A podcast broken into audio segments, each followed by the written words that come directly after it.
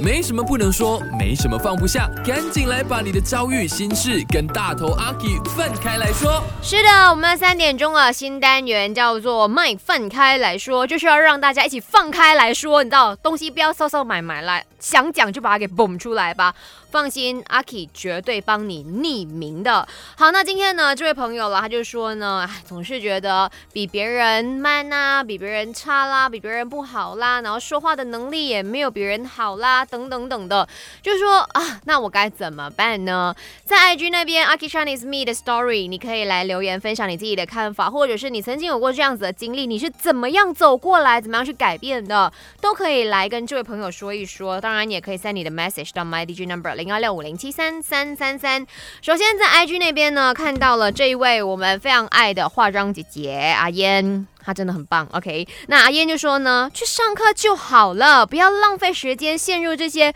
负面的情绪。然后呢，再来就是嘉义，他说为什么要和别人比呢？专注自己就好。你知道了这些缺点，那你就要找那个机会呢，去改变，学习你觉得他们好的人，而不是羡慕。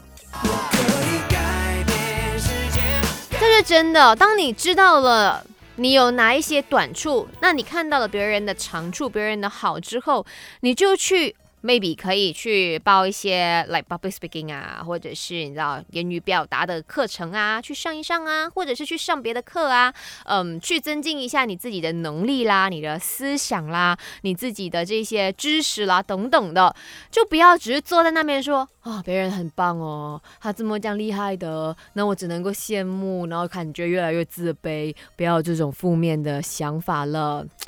与其跟别人比较，倒不如做出一些改变啊！花一些些的时间去看一些好的书籍、好的电影、好的课，或者是跟一些很棒的人交流，诶，你也会一起进步的哈。